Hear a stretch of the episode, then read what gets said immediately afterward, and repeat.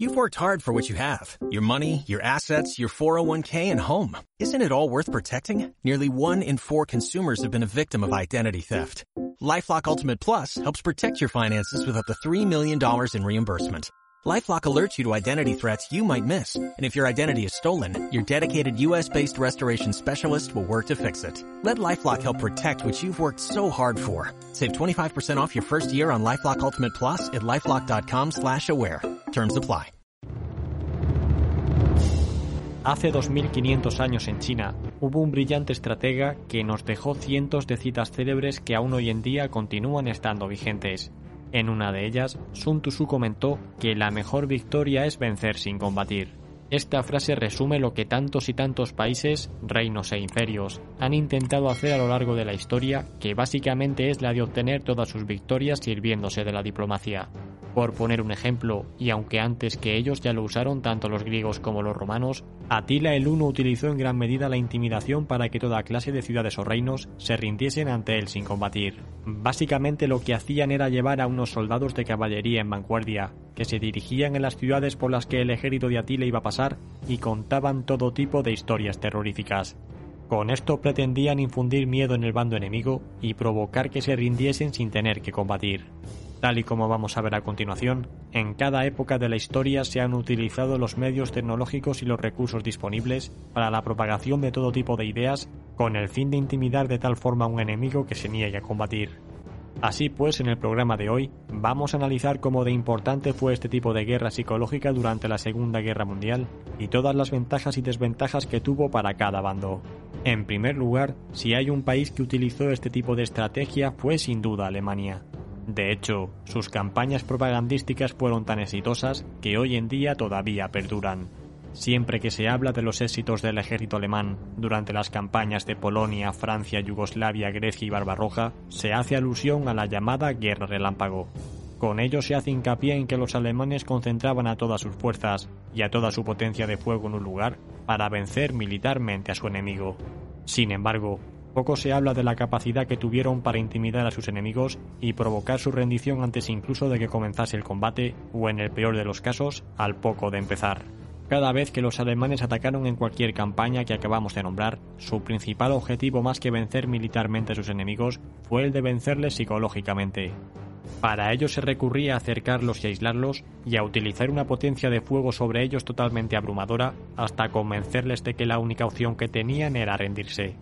Es con este tipo de medida con el que se evitan las lentas y costosas guerras de desgaste. Con cada victoria que se va obteniendo, se va aumentando la fama de tu ejército y los enemigos se ven cada vez más intimidados, por lo que todo juega a tu favor. Obviamente cuando eres derrotado en múltiples ocasiones, también ocurre lo contrario. Tras las campañas triunfales del ejército alemán en Polonia, Dinamarca y Noruega, llegó el turno de Francia. Durante dicha operación, hay multitud de testimonios en los que los alemanes afirmaban que muchas unidades francesas huían ante los avisos de la llegada de sus divisiones Panzers. Posteriormente, durante la Operación Barbarroja, esos mismos alemanes se sorprendieron mucho cuando vieron que el soldado soviético era mucho más duro y resistente que aquellos a quienes se habían enfrentado con anterioridad. La expresión que surgió para señalar esta característica fue que a los rusos había que matarlos dos veces. Básicamente hace alusión a que cuando conseguían superar y aislar a las unidades soviéticas, éstas continuaban combatiendo a pesar de que su situación estuviese totalmente perdida.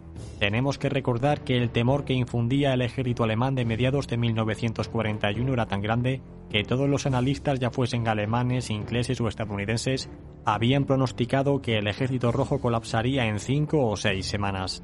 En cualquier caso, uno de los mejores ejemplos sobre cómo obtener una gran victoria sin tener apenas que combatir lo tenemos en la acción realizada por el teniente Klingenberg de la división de que con tan solo seis hombres logró que Belgrado se rindiese al hacerles creer que numerosas unidades del ejército alemán habían entrado en la ciudad.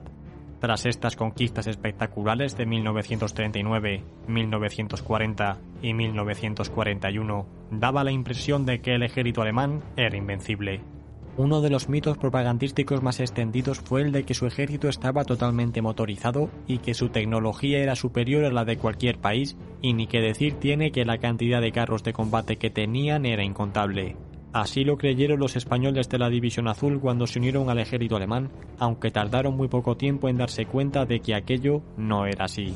En cualquier caso, queda claro que este elemento es uno de los más importantes y en la mayoría de ocasiones es el que decide la entrada o no de un país en guerra y la capacidad de resistencia de un ejército cuyo elemento más importante es la moral.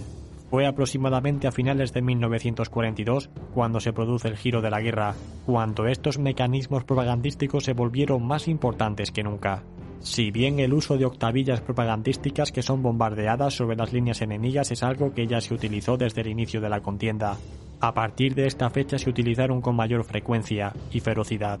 El principal objetivo de estas octavillas es reducir la moral de los soldados enemigos y provocar su deserción o retirada. Aunque en un primer momento se lanzaban mensajes muy genéricos, poco a poco se fueron perfeccionando para hacer el mayor efecto posible en el enemigo. La clave de todo es escribir ideas y sentimientos con las que los soldados enemigos se sientan completamente identificados. Para conseguir esto se interroga a los prisioneros recién capturados y se estudia cuáles son sus carencias y deseos. A partir de esta información, se redactan textos muy emotivos con las que se bombardea al enemigo, haciendo que se sienta completamente identificado. Si esa tropa enemiga tiene carencia de comida, se les ofrecerá comida si se rinden. Si están pasando frío, se les ofrecerá calor y cobijo. Si tienen miedo a rendirse porque han oído hablar del brutal trato que se les da a los prisioneros, se les hablará de lo bien que se trata a los soldados que se rinden. Si los soldados llevan mucho tiempo combatiendo y lo que más desean es volver a casa a ver a sus familias, se les dirá que tan pronto se rindan y termine la guerra, los enviarán a casa con sus familias y así podríamos y podríamos continuar con cualquier otro asunto. Por otro lado, este tipo de guerra psicológica contra las tropas enemigas se centra en hacer creer al soldado enemigo que su país está derrotado y que aquel con el que se está enfrentando es muy superior. De igual modo, cada país le dirá a sus hombres que la victoria está cerca y que para ello se necesita un último esfuerzo, sea cual sea la situación. Para que nos hagamos una idea, el propio Goebbels estuvo lanzando mensajes hasta el mismo mes de abril de 1945 en los que les decía a sus soldados que si cada pequeña unidad era capaz de organizar un ataque sobre el enemigo, por diminuto que éste fuese, aún podrían darle la vuelta a la situación. También se daban datos falsos sobre que Nueva York o Londres estaban destruidos por los nuevos cohetes V2 y que su rendición estaba cerca. Sin embargo, cuando todo va tan mal que difícilmente se puede levantar la moral de las tropas, el último elemento al que se recurre es al de hacerle ver a los soldados que por muy mala que sea su situación, lo será todavía peor si cae en manos enemigas. Esto afectó a los alemanes y soviéticos por igual, pues ambos sabían la ferocidad con la que se trataban y eran conscientes que de caer prisioneros no duraría mucho tiempo con vida. Este elemento fue más fuerte que cualquier otro y los mantuvo luchando durante las situaciones más adversas. El propio Stalin llegó a quejarse sobre este asunto, pues no quería que los alemanes viesen a los estadounidenses o los ingleses como su bando favorito a la hora de rendirse. Así pues, hizo esfuerzo por hacer creer a los alemanes que los iban a tratar mejor que los estadounidenses. Tras ver este tipo de propaganda que mayoritariamente se repartía por octavillas, tenemos que hablar también de la que se difundía por programas de radio. En primer lugar, para captar la atención de los soldados enemigos, se emitían canciones que eran muy populares entre ellos, para pasar posteriormente a unos diálogos en los que se atacaban los sentimientos y deseos de los soldados.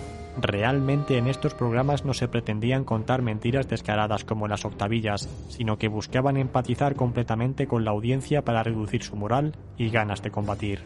A modo de conclusión, tenemos que decir que obtener una victoria en la guerra por las mentes y corazones de un ejército de una población civil puede ser tremendamente más efectiva que cualquier victoria militar. Es por ello por lo que los servicios de censura son siempre tan implacables, debido a que saben perfectamente que cualquier pensamiento o idea, por pequeña que sea, puede suponer un gran peligro en el futuro si se la deja circular libremente. Y es que, como es bien sabido, la pluma es siempre más poderosa que la espada. Y bien, hasta aquí este vídeo el cual espero que os haya hecho reflexionar sobre este importante tema que pocas veces se nombra, ya que las batallas, las estrategias y el armamento son siempre más llamativos y acaparan toda la atención. Nosotros nos despedimos aquí. Muchas gracias a todos, especialmente a los patrocinadores que hacen esto posible. Suscríbete y comparte este programa si te ha gustado y nos vemos aquí como siempre cada miércoles y domingo. Hasta pronto.